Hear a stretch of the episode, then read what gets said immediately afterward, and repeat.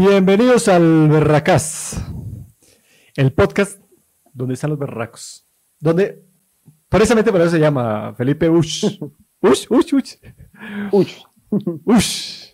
Felipe Ush. Oiga, eso, eso de Felipe, de Felipe Ush, oiga, suena muy bacano, mano. Tiene una marcota. Gracias. Tiene una John, marcota. buen día. Buenos días, Felipe. Bienvenido. Buenos días, John. ¿Qué más, Felipe? Muy. Súper. En casa. ¿En casa? ¿Relajado? En casa. ¿Cuántos grados de temperatura? Pintando. Preparándome ahorita para hacer unas actividades y tomándome un cafecito. Oye, yo también, espérate, espérate, ya te muestro lo que tengo acá, mira. Mm, Que tengo acá, mira. agua. Mira, yo café. Esta, esta, esta abuela que no me va a tomar. Para la gente que está en, que está, escucha en Spotify, son como dos litros de agua. Dos litros de agua que nos vamos a tomar durante esta entrevista. Perfecto. ¿Listo? Vamos, Vamos. a hablar. Porque es que Felipe es de la gente talentosa que está en este Berracas. Y es talentosa porque tiene todos los componentes. Tiene todo para que la vida le sonría. Mejor dicho, Dios, cuando estaba dándole talentos, yo, ¡pum! Se los aterrizó a Felipe.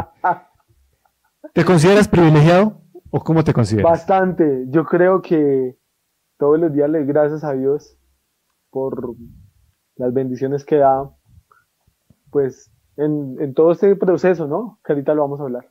Es pura magia. Pero, pero para ti, ¿qué es magia? ¿Qué es la magia? ¿Qué es la magia? La magia consiste en que lo que menos planifi- planificas comienza a suceder de una forma mágica, ¿no? Entonces, ahorita les voy a contar que para mi última colección, y bueno, muchos procesos atrás, aparte de, de la moda, han sucedido de forma eh, mágica, valga la redundancia, con personas que han aparecido, momentos, situaciones, y yo creo que la fuerza y la fe que, que de atracción que también he tenido. Dé- Déjame ver la mano. ¿Qué es lo que tienes en la mano? Acá dice ¿Qué? amor, dice, dice amor, amor. ¿Pero quién lo hizo? ¿Tú mismo lo hiciste? amor, sí, yo mismo lo hice. ¿Y eso qué año fue? Eso fue hace un año. ¿Y por qué amor? Porque imagínate que es como la filosofía de vida mía. Como que siempre lo, lo veo y digo, hay que actuar desde ahí, desde el amor. Uy, qué nota, servicio. Siempre lo recuerdo. Qué nota. A ver, esta, esta pregunta la hice alguna vez con, con mis estudiantes. ¿Cuál es el enemigo del amor? El odio. No, señor. Ah, no, esa es la hermana gemela. El, el, el enemigo del, del amor. Uy, esa es una... Inclusive hay una, hay una historia mitológica sobre el, sobre el amor. Cuando, Cuéntamela. cuando un, un príncipe, un príncipe de las tinieblas, que estuvo pagando, estuvo pagándole porque estaba cansado de que el amor siempre saliera con las suyas. Y llamó al odio. Le llamó, odio, venga, Venga. oiga hermano, ¿por qué usted no va y me hace el favor y va y derrota el amor? ¿Qué pasó? Que cuando regresó dijo que no había podido. Llamó a todos, llamó al enojo, llamó a todo el mundo. Y cuando, imagínate, cuando llamó al olvido, tuvo éxito. Y desde ese momento se considera que el enemigo del amor no es el odio, es el olvido. El Porque si no existes, porque no existes, no amas. Uf, qué lindo. Genial, gracias. Por eso cuando... Empezamos el día con No, buenas pero- reflexiones.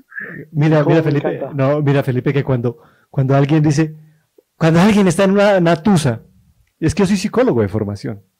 Yo, Ah, lo primero, yo lo primero que estudié fue psicología. Yo ahora estoy en temas de marketing, temas de emprendimiento, creatividad, pero, pero yo estaba antes en, en temas de psicología. Pero nunca he ejercido, pero ha sido la base para todo lo que he hecho en mi vida. Y entonces, cuando alguien viene que a pedir temas, eh, consejos sentimentales, que son parte de los, todos los seres humanos, eso no discrimina nada. Le dice la gente, es que yo lo odio, yo odio a ese tipo, yo odio a mi ex. Digo, le está haciendo un favor muy grande. Porque resulta que cuando el cerebro procesa la información del amor o el odio, es, lo procesa exactamente en la misma frecuencia. Claro. Entonces, Total, y es, que, Sí, dime. perdón, justo una de las frecuencias más bajas es el, el enojo, Sí. eh, la frustración, la rabia. Todas son frecuencias muy, muy, muy ligeras, ¿no? Claro. La Y- gratitud, por ejemplo, son. La gratitud, esas, esas, esas emociones, esos sentimientos. Muy lindos, elevada. Muy alto. Sí, creo que el, la vibración del, del, del, del amor está como entre 500 y 700 promedio en, en vibración. Y asimismo, uno comienza a entender de que todo es ley de atracción. ¿Tú crees en la ley de atracción? Total. ¿Qué, Total. pero tú cómo la entiendes? Porque eso hay varias teorías. Digamos, yo, lo, yo no lo baso en una teoría eh, de tal persona o basado en tal filósofo, tal, eh, no sé, documento científico. Sí, sí, sí, exacto. Pero tú cómo la vives. Hermano, eh, en la historia que les voy a contar, no me lo van a creer. Sí, lo vamos a creer. Sí, hombre. Lo van a creer. Bueno, Sí, sí, sí, sí. eh, ahí es donde voy a comenzar a contarles cómo ha sido todo. ¿Qué pasó? A ver, cuéntala, échala, échala, dale. No, eh, la última colección, pandemia. Todo mundo en casa, encerrados. Y a mí se me ocurre hacer una colección de moda. Todo el mundo, no, Felipe, está loco, ¿cómo va a sacar una colección? ¿Quién te va a comprar? Y yo, no, lo quiero hacer, lo quiero hacer, lo quiero, quiero hacer, lo quiero hacer. Entonces, todo ese tiempo comencé a hacer mi proceso creativo y dije, bueno, primera fase lo tengo ya en papel. Segunda fase, buscar los recursos. ¿sí? Porque pues en la marca soy solo, no tengo inversionistas, no tengo otras personas al la- al lado. Entonces, Ah, ahorros. Déjame ahorros, sí, sí, ahí tenía. Neki, ahorro, el co- cochinito y en el banco. Mamá, No, ya paila, mamá, ya paila. ¿verdad? sí, no, ya paila. No, pero a los 30, a los 30 todavía aguanta que la mamá para ahí No. financie. No, ya, me dijo, me dijo Felipe, ya te ayudé al principio. De hecho, mi mamá fue la que me ayudó para empezar. Sí. Empezaste en bueno. el diseño de moda, ¿cierto? Ah, bueno, pero Sí. espérate. ¿Qué pasó con el tema de la, de la, de la, de la colección? De la colección, entonces, bueno, primera fase, diseño. Luego pasamos a buscar la parte económica y por casualidad me salió un cliente en plena pandemia. Felipe, vamos a montar un restaurante, mira, necesitamos que nos hagas el ADN de la empresa. Listo. Entonces ahí recogí una plata y empezamos con los ahorros. Comprar telas, hacer pruebas, todo lo demás. Y ahí, John comenzó a hacer todo un proceso como, cuando el avión va a despegar. Así. Coger más fuerza, más fuerza, más fuerza. Comenzaron a aparecer gente, amigos de Bogotá, que Felipe ven, que te puede ayudar. Apareció Hernando Basurto, un amigo que es fotógrafo y productor. Aparecieron los modelos. Aparecieron eh, la casa acá de la Pola, en la casa de la señora Mina Melendro. Y todo comenzó a, a suceder por, yo creo, por la fe y la fuerza que yo tenía de traer todo. Y, y- y como que yo le decía, "Ay, Dios mío, vamos, vamos, vamos, estoy Puta. dando. Oye, ¿y no, en algún momento no sentiste, porque es que ese es un camino, ¿no sentiste el, el bajonazo? Un triste un bajonazo o algo que te hace pensar de pronto, de pronto, que te hace dudar, que te hace dudar que la vaina va a funcionar. Pues te voy a contar. El día del evento, ya justo el día del evento. Ah, bueno, además de eso, lanzo la colección hacia el cañón del Conveima. Cosa que, pues la ¿La que- gente- ¿cómo, así lanzarla hacia el cañón de Conveima? lanzamos la ¿Inspirada colección en o en el lugar? en el lugar. Lanzamos la colección en una casa, eh, museo, diseñada por un arquitecto que se llama César González, donde es la primera casa sobre esa zona, eh, con un 70% hecha en arena. ¿sí? Entonces, lo que yo quería trasladar era la gente de la ciudad al campo y que conectara con ese espacio donde iban a estar desconectados del celular, iban a estar enfocados a toda la experiencia que íbamos a brindar. Ocho y media de la noche, no llegaba la gente. Yo estaba Mm. preocupado. Llovía a cántaros. Y yo decía, no, no me va a llegar nadie. Todo estaba ahí. Hermano, ese día yo sentí que nada iba a pasar. Pero por suerte todo llegó una hora después. Claro, man. Tanto esfuerzo. Una- todo el esfuerzo, fue- fueron ocho meses tra- trabajándole a eso para un día. Por eso, o sea, tú estabas durante la pandemia encerrado trabajando. Trabajando, sí. ¿O fue antes de la pandemia? ¿Cómo? ¿O fue antes de la pandemia en que empezaste el trabajo de esto? No, fue en pandemia. Totalmente en pandemia. En pandemia. Me replanteé, cerré el local, tenía un local, me tocó cerrarlo.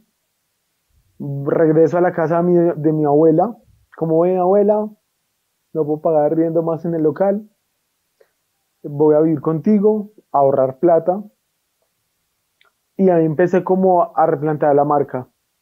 Y si tú miras Ush en la página, comenzamos Sí. a sacar unos overoles estampados, tapabocas, y el éxito en, en- en- en esa, en esa época fueron los tapabocas.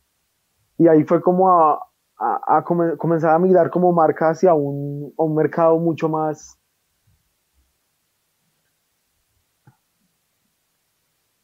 Aló, hola, Sí, sí, ya, ya, ya, ya.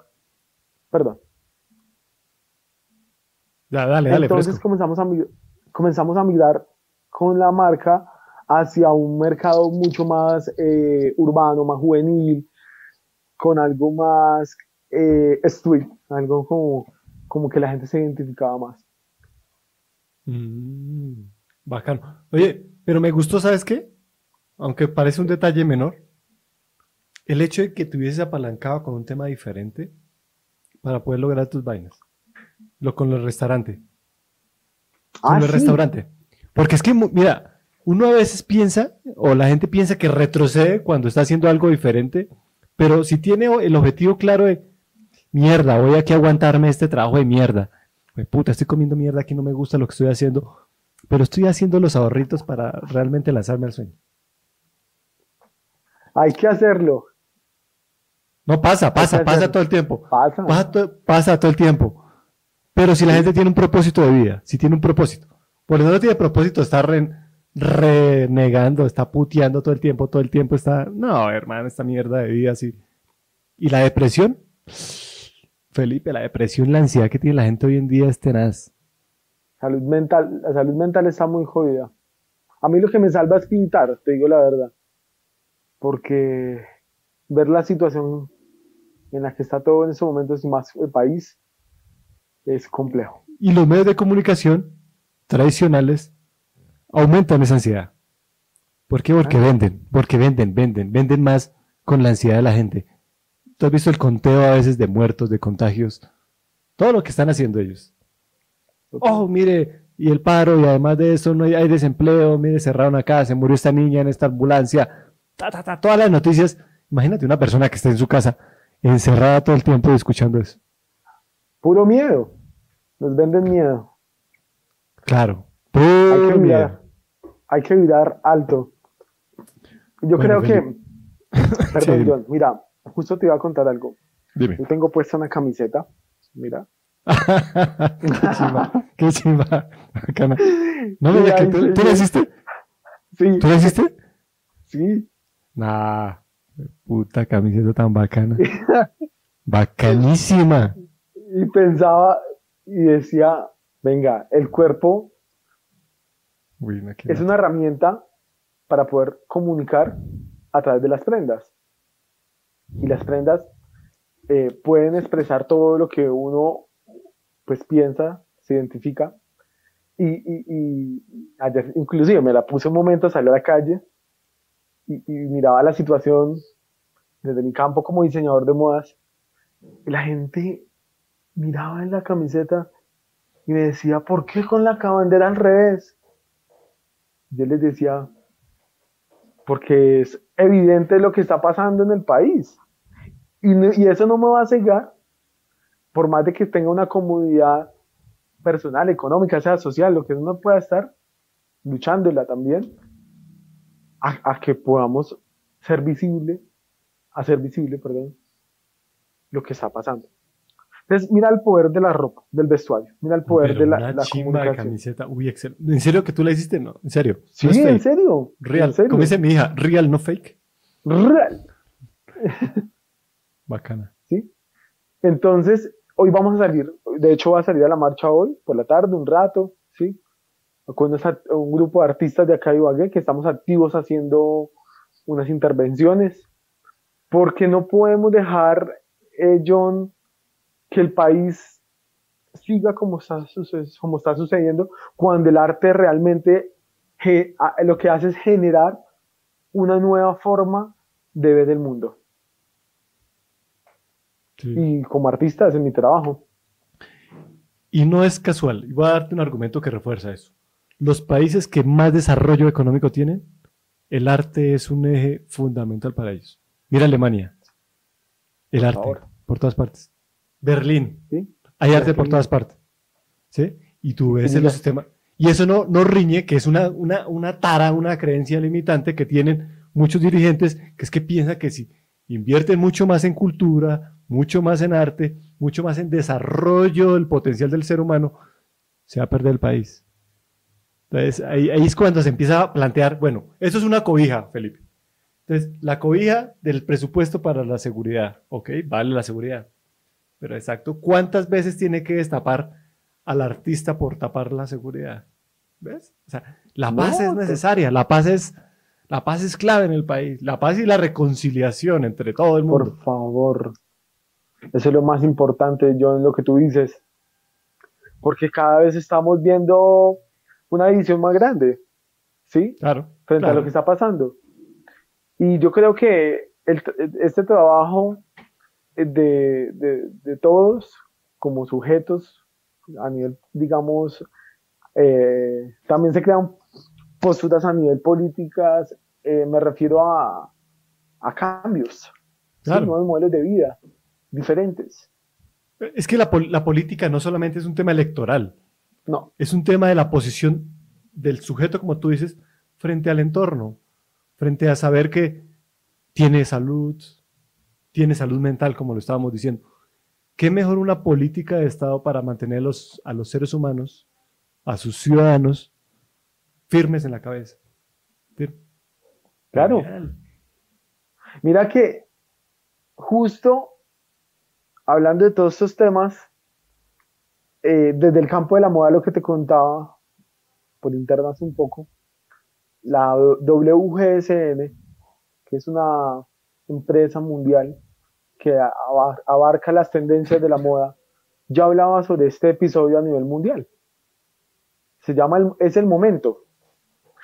Entonces, como tú decías ahorita en Berlín y otros países allá en Europa, eh, comenzaron a hablar sobre microgobiernos, nuevas, digamos, como, eh, bueno, buenos grupos que exigen y crean modelos de vida diferentes al que ya está planteado en todo su territorio.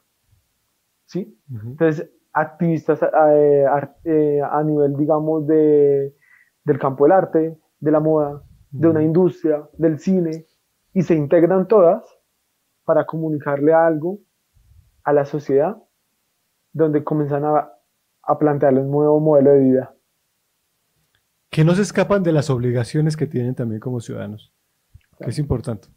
Porque cuando tú hablas con un ciudadano de un país como Suecia, como Alemania, son personas que tienen la conciencia de qué tienen que recibir, pero tienen la conciencia de qué es lo que tienen que dar para recibir eso también. Entonces, gente que no se escapa al pago de impuestos nunca Jamás. y lo, y lo paga. Ah, Ok, perfecto. 60% en países como los países nórdicos, 60-70% de su salario en impuestos. Tómelo. Pero tiene favor. garantizado.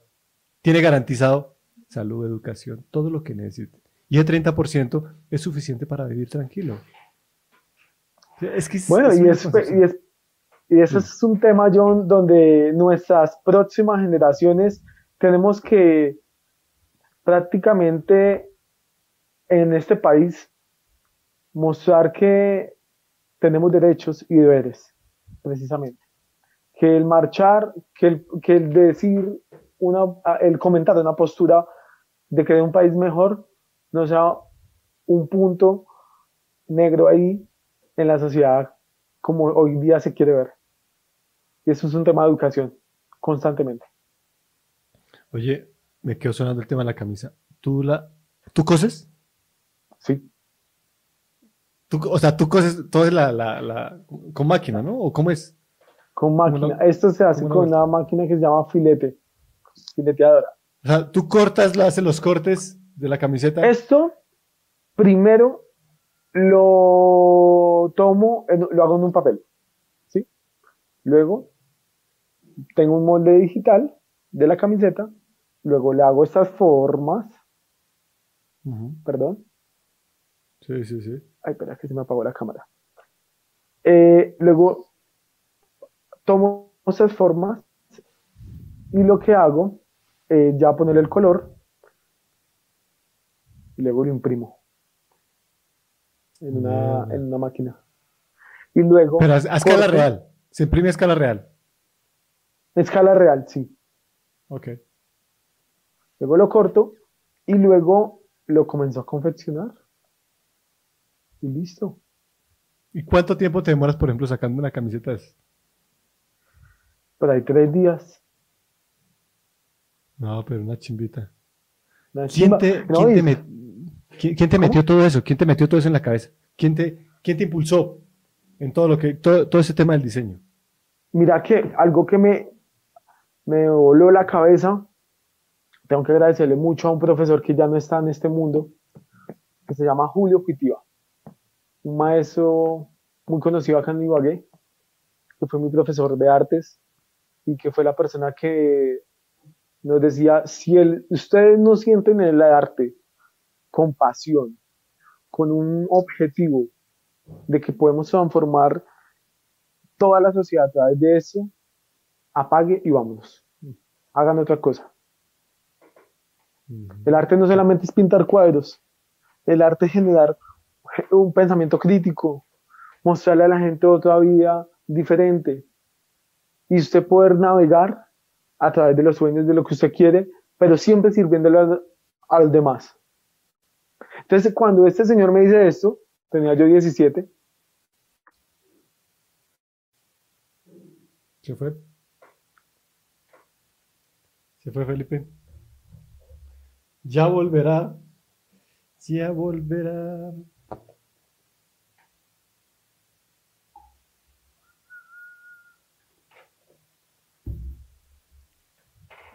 Hola. Pasa, Felipe. No sé si cayó como la red. Entonces, en ese momento me sentí comprometido conmigo mismo a construir ese camino en mi, en, mi vida, ¿no? El servir a través del arte y servirle a la gente a través de, esa, de, ese, de, ese, arte que me había dado como la vida, ¿no? Sí. Hermano, y ha sido, ¿qué? ¿10 años? Poco más.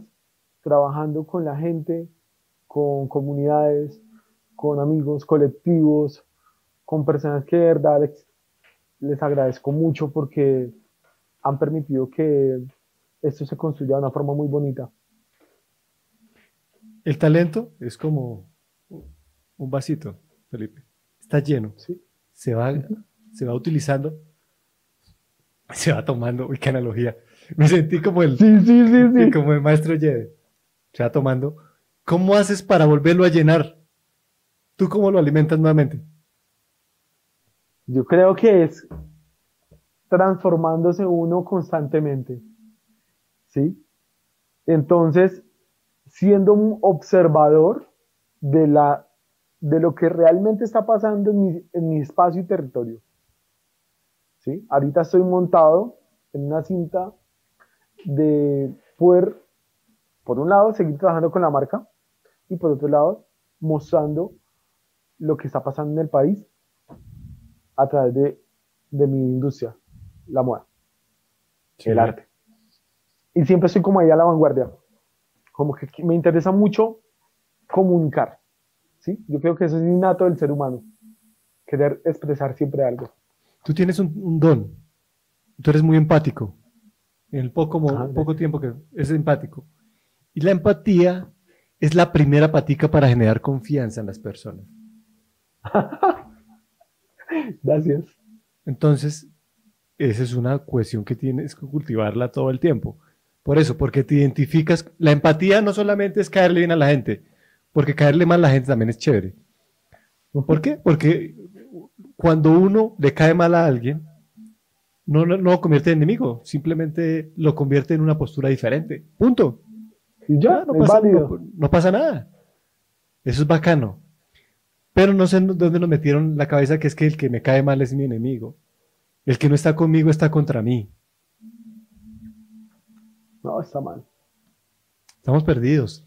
¿Sabes a quién le debo eso? Que tú me dices de la empatía. ¿A quién? A la abuela. Sí, veo. Te salvó Una también. mujer que me formó. Yo me formé con mi abuela. ¿Por qué? Te cuento esa historia. Me crié con mi abuela. ¿Por qué te criaste con tu abuela? Porque mis padres trabajaban y pues la abuela fue la que se hizo como a cargo de nosotros, de mi hermana y, de mí. Y fue una mujer, es una mujer de hecho, eh, con unos valores dados siempre es como al servicio. Ella me decía, Felipe, sirve, sirve, o sea, así sea tu enemigo. O, un ejemplo, de las personas que más me cae, que, que, que, yo les caiga mal. ¿sí? claro. Y me ha pasado, John en esta industria de la moda han llegado diseñadores que he escuchado pero ahí que les caigo muy bien. Felipe necesita tal cosa, tengan. Les puedo colaborar, miren. ¿Pero cómo qué? ¿Cómo qué le pueden pedir? Ay, Felipe, tú sabes, un taller donde me confeccionen fenomenal. Mira, ahí está el número. ¿Dónde pueden estampar? Toma. Y la vida uno luego le devuelve con, con bendiciones uno va libre de equipaje. Mira, es que la, en la vida hay una cosa que multiplica. Dar multiplica. Es, una cuestión, yo no sé, es como hago, cómo hago para... Yo todo el tiempo y dele, dele, a ese tema. Entre más se da, más se recibe. Sí. Felipe, ese, es el, ese es el fondo del asunto. Entre más da, y cuando yo estoy con emprendedores, formando emprendedores, y les digo, den gratis, nunca. Hombre, entre más ¿Ah? gratis se entregue, más recibe. Eso no quiere decir, eso no quiere decir que, que voten al negocio un equilibrio económico. No. Quiero decir que entreguen valor a las personas. Generen transformación. Valor. Y lo que quiero hoy día la gente, John, se escuchaba. Mira, tú que eres psicólogo en esa parte, Muchas veces atiendo clientes con problemas familiares, personales, y me pagan, bueno, sí, por, por darle una prenda, como ellos quieren, o como yo se las planteo, pero muchas veces me pagan por escucharlos. Es increíble. Sí. Una estilista hace una semana exactamente me decía lo mismo. Aquí viene gente que yo veo no tienen necesidad de corte. Pero viene y me cuenta. Y me empieza a contar las cosas. Si es, si es, si es que hay mucho trabajo por hacer. Cuando alguien está en su casa y ay, no hay nada que hacer, salga y escucha al vecino que se mantiene algo para decir. Siempre. Siempre. y, y mira que a veces nos volvemos románticos en la vida, pero creemos que las cosas están porque están nos olvidamos de pronto en la familia, oiga, ¿cómo está? ¿Cómo amaneció? Preguntas tan básicas que se convierten en rutina. ¿Cómo está? Ya. Una mecánica, la mecánica la pregunta. Pero cuando es genuina de decir, oye, ¿cómo estás? Cuéntame, quiero saber de ti, quiero saber.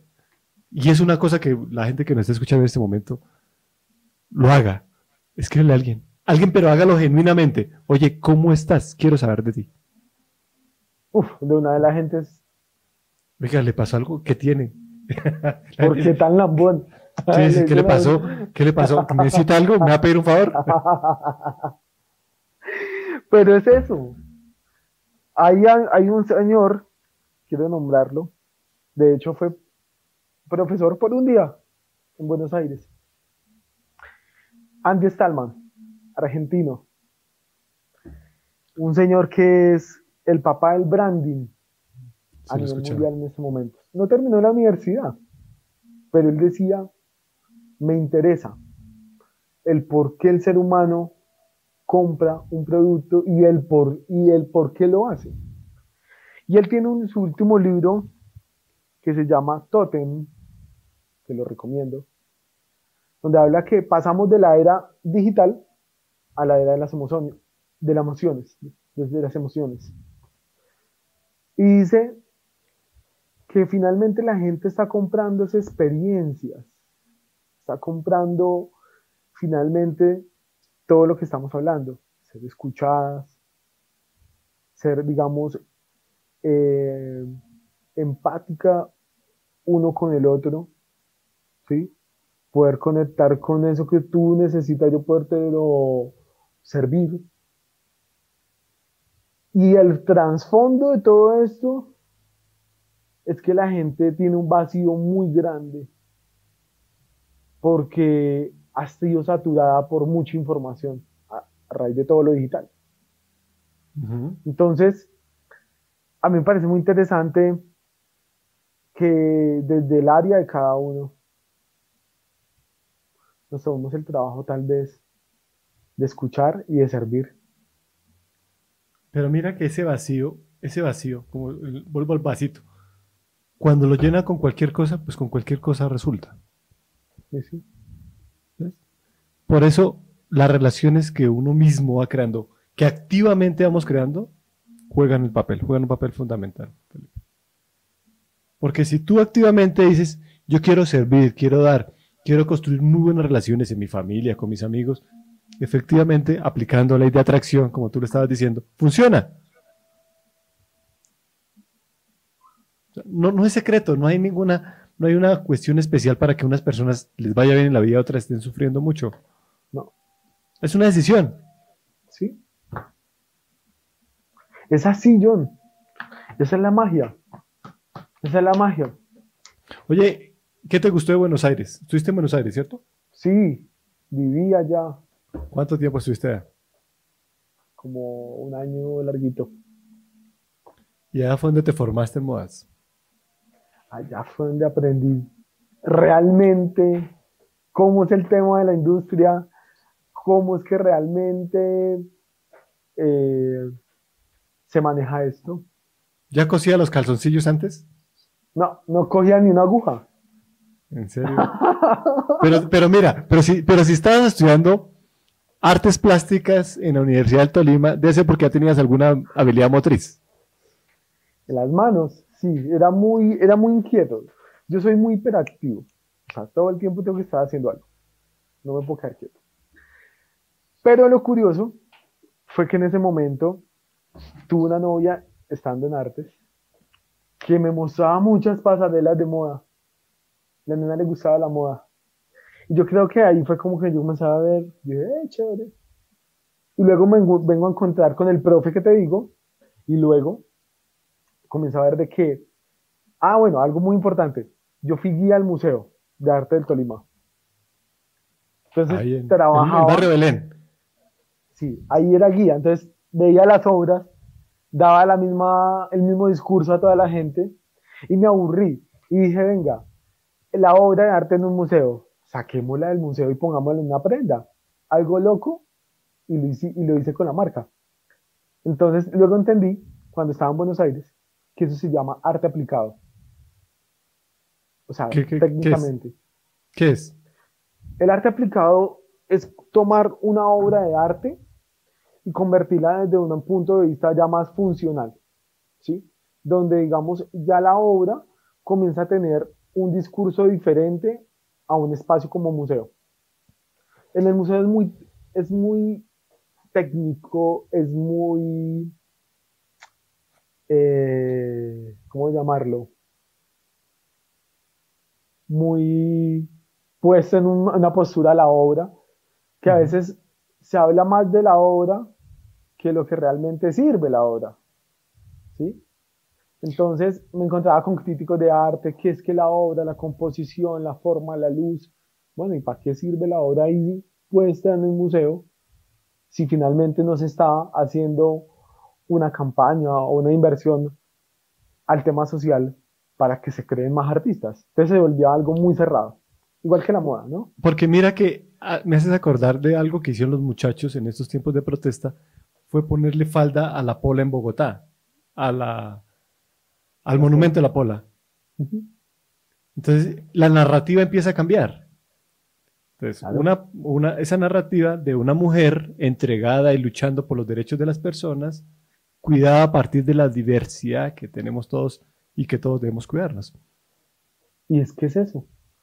La huipala, que es la bandera milenaria de nuestros grandes indígenas y los que realmente son los dueños de esas tierras, lastimosamente por todo el proceso de historia que ha tenido nuestro país, fue dejando a un lado ese tipo de costumbres, el cuidado del uno al otro, el pensar en comunidad.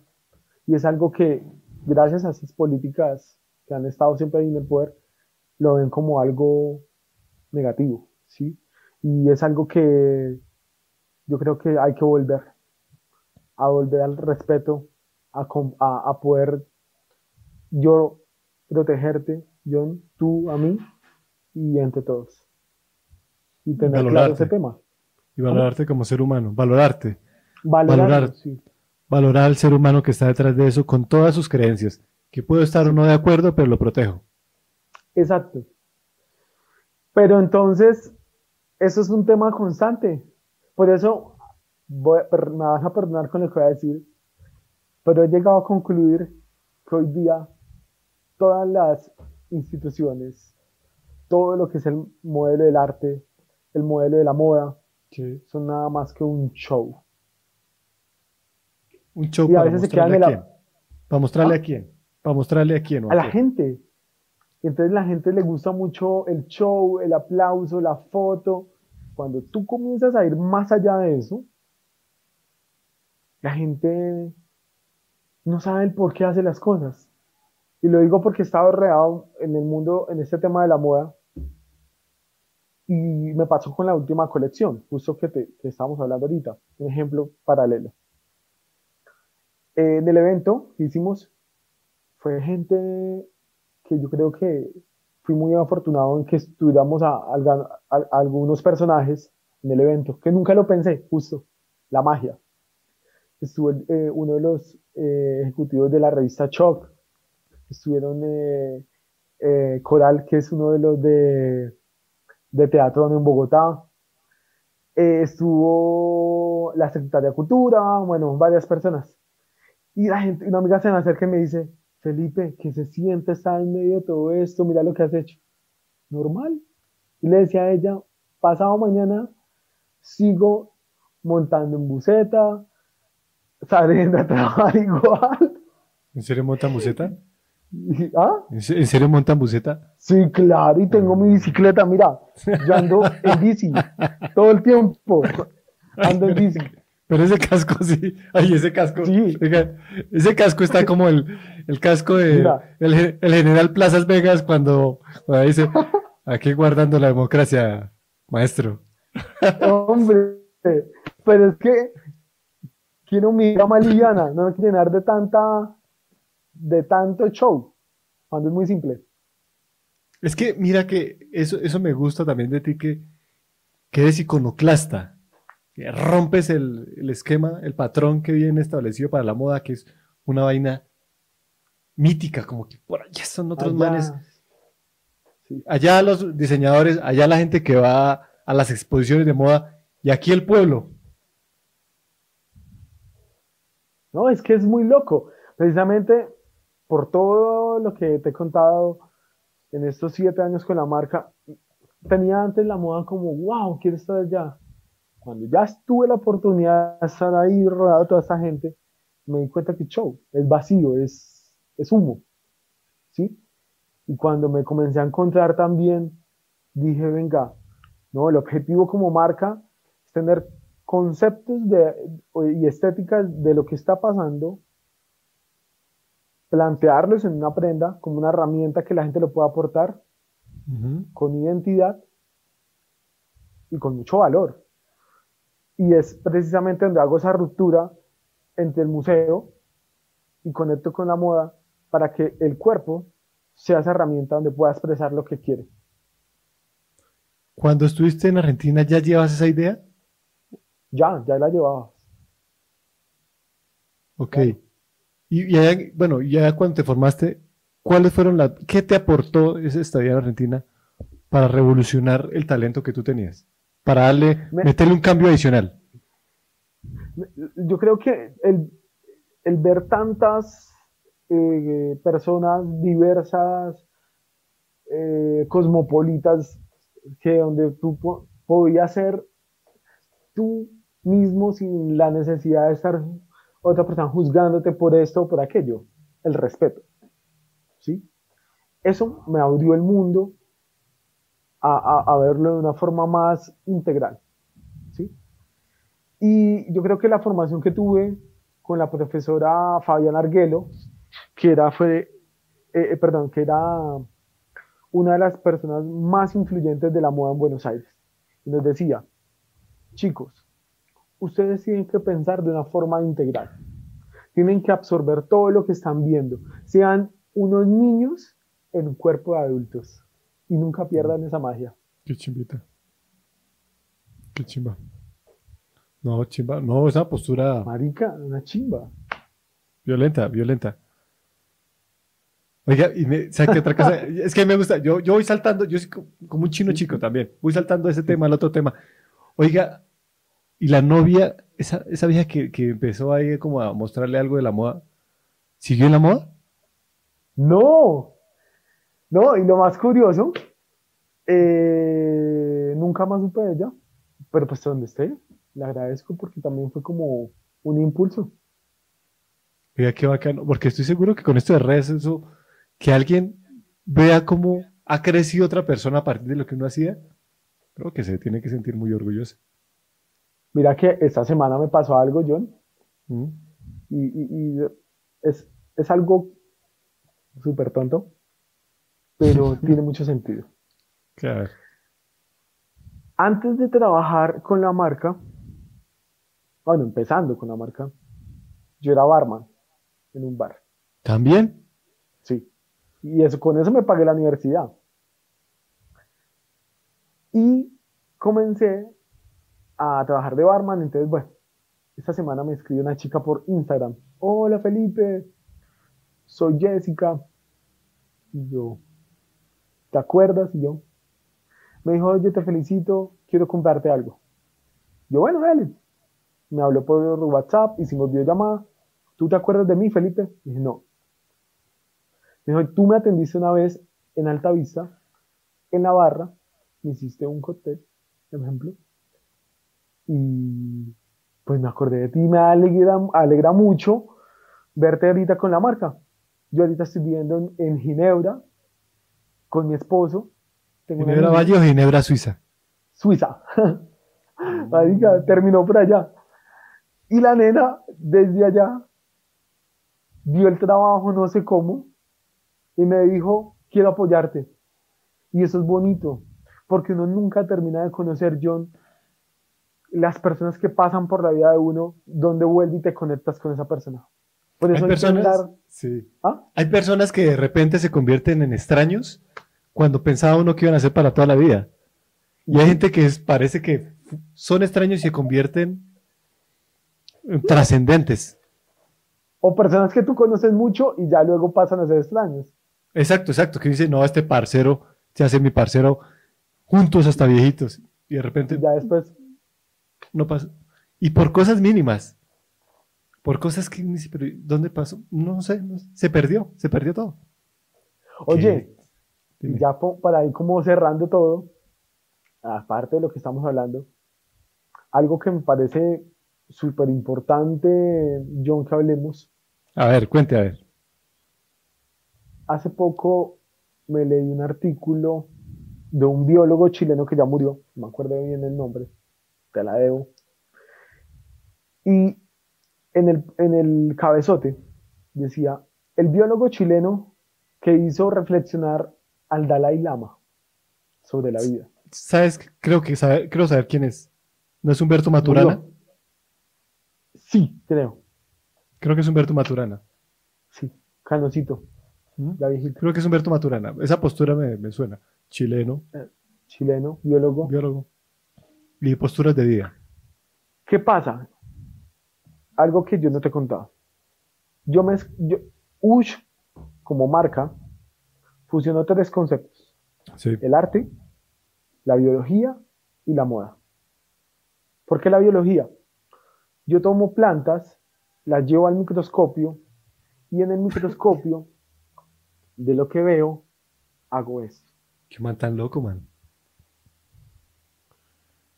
Tan loco.